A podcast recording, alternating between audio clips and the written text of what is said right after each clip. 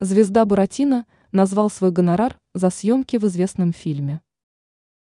Фильм «Приключения Буратино» Леонида Нечаева смотрели в детстве многие, а некоторые до сих пор пересматривают с удовольствием эту картину. Как только кинолента вышла, имя Дмитрия Иосифова было знакомо каждому.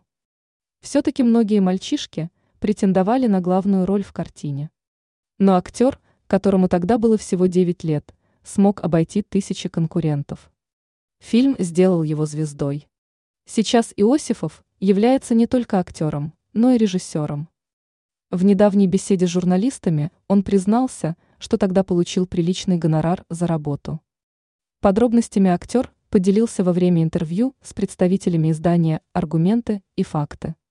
Как оказалось, режиссер выбил для исполнителя главной роли персональную ставку. Тогда, как вспомнил мужчина, у него была самая высокая детская зарплата. Иосифов получал ежемесячно 100 рублей. Получил 600 рублей за сами съемки, и еще 600 мне выплатили постановочных. Итого 1200 рублей, вспомнил артист. Фильм вышел в 1976 В то время это была внушительная сумма.